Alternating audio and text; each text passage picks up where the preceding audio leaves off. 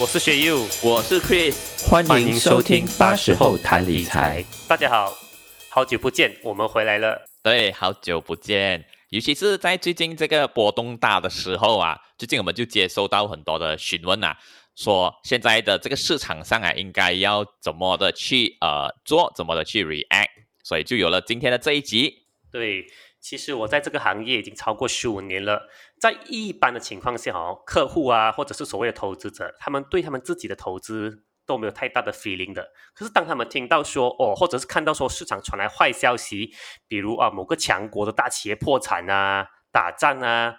股市一片红海，他们才会开始去看自己投资到底怎么啦，投资的方向对吗？然后更多的是在看到自己投资亏损二十到三十八的情况下，负伤离场。所以今天我们就来聊聊股市大跌的时候，我们应该捞底离场，或者是什么都不做呢？嗯，对，其实呢，可能你以为只有你的股票啊或者基金啊在下跌啊，那就错了咯，因为我们自己的也是。所以啊，呃，这些基金股票受大势的影响，其实是一件很自然的事情。那股市短期的上下也是很自然的事情。不过啊，发生了什么事情其实只是次要了，而你做了什么来应对才是最重要的。如果啦。这个时期，反而你的基金组合是逆势上涨的啦，也欢迎留言啊，我们的 Facebook 分享一下，哎，你怎么去做投资？对，所以呢，当我们投资在股票市场或者投资在股票基金的时候哦，我们要认定的第一件事情就是，股票市场永远都是上上下下，它不会永远的往下走，或者是永远的直线往上走。但无可否认的一点就是，不管哪一个国家的指数，我指的是指数啊。因为指数就好像基金一样，它是由一个篮子的股票所组成哦，所以它们总会经过日积月累，不断的上上下下、下下又上上的，达到另一个高点。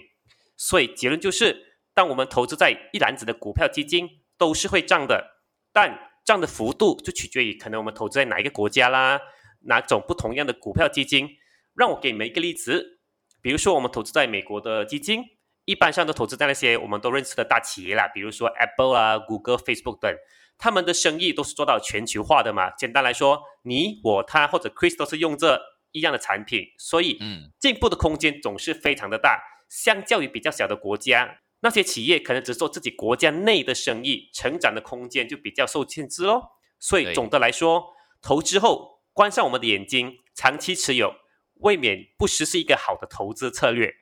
嗯，是的，所以啊，这边我就套用股神那句话啦，别投资在你不了解的东西啊。所以，当今天你都是投资在这些刚刚薛玉所说的这些大公司啊，Apple、Google 啊、Facebook 等等，而你今天又是在运用着他们的这个产品啊，所以其实我们心理上也非常清楚这些大公司的这个潜能嘛。这个时候就不需要太过于慌张，对于这个短期的波动。那其实现在很多的公司基本面还是非常的不错的，你会看到，诶，这些公司都是在 expand 啊，都是在赚钱的。理性的来看的话啦，其实这短期的股市大跌，大都源自于一些新闻所带来的后果。那大家都懂说，基金啊、股票啊，在低的时候就要买。可是啊，奇怪的是，今天当股票普遍上走低的时候啊，诶，为什么大家看到了，反而好，都会开始觉得紧张啊，甚至啊，有一些人。反而在这些低价的时候就开始抛售啊，呃，卖掉他们的股票啊、基金啊，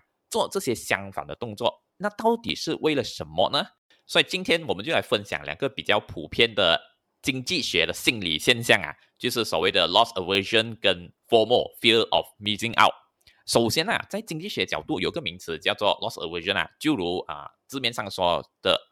大多数人。当他看到或者感受到会损失的时候啊，就会开始的紧张咯。严格来说，就是不想要亏钱呐。比如说啊，当你的投资啊，从之前你投下十万块下调到比如说八万块的时候，哦，你就会开始紧张了。这样当下你有了这个情绪过后，就会把之前所啊 set 的所规定的这些长期的目标、成长计划都抛诸脑后，忘得一干二净了。那例如说。有可能在这个时候，你会开始卖掉一些啊价位走低，可是基本面依然非常好的股啊，而这些动作就会影响了自己的长期计划咯。然后啊，第二个就是我们常听说的 FOMO，FOMO 啊，Fear of Missing Out 啊，简单来讲就是叫做假输咯。OK，那我们知道了哈，一般上在股市上你就要低买高卖咯。可是很多时候啊，在市场走高的时候，大家看到就很兴奋，讲，诶，每个人都赚钱了，我应该投入更多。股票低的时候，看到人家紧张了，自己也会卖掉，跟着打堆咯。尤其是在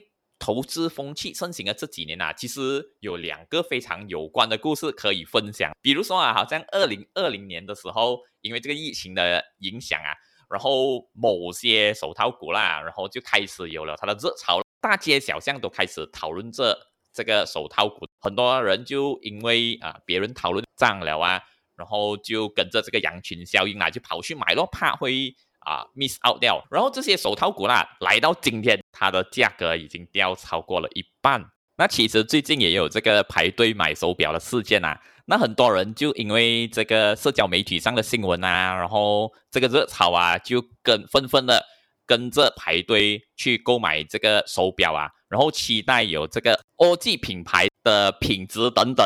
那最后发现到，哎，其实事情上并不是因为这样，那这个也是一个非常明显的一个啊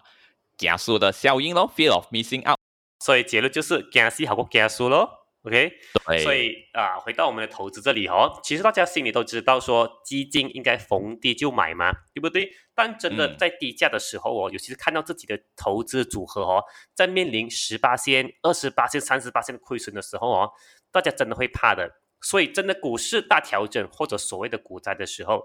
自己真的敢继续投资吗？所以回到我说的哈，股市总是会回来的。所以我们一定要制定投资的目标、策略，还有投资的实现，非常非常的重要。在这里，我鼓励大家一定要做定时定额的投资，简称定投。这么做的原因，第一个，你就会当做它是存钱的一部分哦，因为你每个月收嘛，收短期你也不会去看它，也不会受情绪的影响。第二个就是定投，虽然听起来简单无趣，但它总是在大波动的股票基金上发挥它的作用。定投可以以同样的金额，在基金价钱时买到更多的单位。定时定额可以是一个系统化的投资，让我们不被市场的波动来影响情绪，然后快乐投资。然后定时定额投资间隔哦，可以是每一个月、每两个月或者三个月。当然，我建议投资的间隔不要差太久。要不然，整个投资需要更长的时间来看到更加好的效果。嗯，当然，如果你选择想要每一天投资，那就更加好了。那当我们知道情绪是投资中最大的一个绊脚石，那我们又应该如何管理啊？已经减低情绪所带来的不理智投资动作呢？这边其实我们就有几个小小的建议供你参考啦。那第一个，也就是最重要、最重要、最重要的。就是要有一个清晰的投资目标啊，或者理财的规划，就好像学友刚刚所说过的这个重要性啊。因为当我们有一个目标、有一个方向的时候，就好像船有一个指针的时候，那你也比较容易的专注在你的目标，以及在任何时候也可以比较理性的根据未来的目标而做出理智的行为。就好像啊，你股市走低的时候，你会看看自己离开自己的目标有多久啊，衡量自己的风险来看，适不适合收集更加多的这个潜质股啊，以及更加快的啊来达到自己的目标啊。那除了清晰的投资目标之后，我们接下来要确认的就是资产的分配咯。资产的分配就要均匀啊，也就是说，就算今天市场非常好的时候，我们也不可以集中火力，只是投资在一些高风险的。基金中以获取这个高回酬啦，或者你只是选特定的区块，为了就是达到最好的投资回酬，那应该怎么做呢？这反而是应该衡量自己的风险承担能力啊，以及你的投资目标来做适量的分配。所以，在一个均匀的资产分配中，你应该要有适量的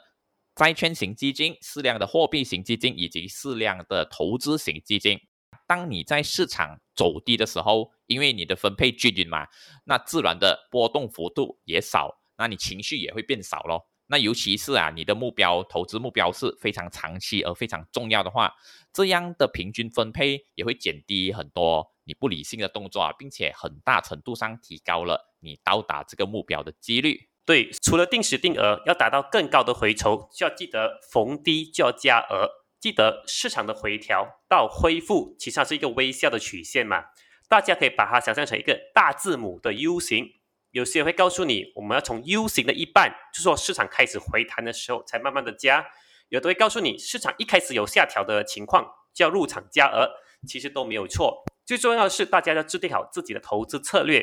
我是一个定时定额的推崇者嘛，但我会准备一笔投资备用金，在市场下调的时候，慢慢的入场。通常我会把我的资金分成三大部分，只要我的基金有下调十五八仙，我就会加额；每下调十五八仙，我又再加额。一般上哦，股市的大回调啦，幅度通常是十五到五十八仙。这样的做法的好处就是比较不会错过市场最低的时候入场，但坏处是什么呢？就是心理上的折磨。当我们看到我们投资了还是向下掉，投资了向下掉，我们投资组合会处于 negative 的回抽。但记得我一开始所说的，基金会下调，或者像大家所说的，股市掉了有掉了就一定会上回来，而长期的回抽总会破新高。然后在这个数据庞大的时代哦，尽量不要被新闻影响我们设下的投资策略和目标。让我给个例子哦，一家世界闻名的大投行哦，在三月中的时候下调多家中国上市公司的评级后哦，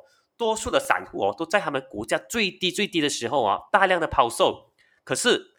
再过几天后，这些中概股哦就突然大涨，有的甚至涨了接近五十八线。我相信那个时候抛售的散户们都在捶心肝呢。对。那对于新闻这件事啊，我个人在阅读新闻的时候，尤其是在财经新闻的这一个部分呢，我都会非常有选择性的去来阅读咯。那一般上我就会选择实况啊，以及数据型分析的这个新闻啊，而决定说我需不需要根据现在的状况做什么样的调教，而尽量避免所谓的投资专家给予的个人分析啊，以及看法，或者是一些标题太过绝对的新闻啊。尤其因为这些都各有各说，那很容易就会影响到我们的情绪咯。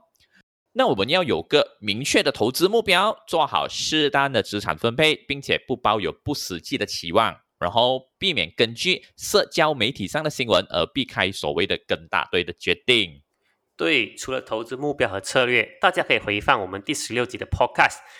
股票基金投资策略如何精明布局》。安枕无忧来了解如何做好基金的资产分配。是的，那么在一些好如现在的波动时间啊，可以是个你可以利用的好机会，趁机收纳更加多、更便宜的优质的基金，有效的投资，就让你离你的理财目标更进一步。对，让我们都做个快乐的平躺投资者。那我们的 podcast 就来到了尾声，敬请浏览我们的脸书专业，按赞订阅并且分享。那我们就下期见喽，拜拜。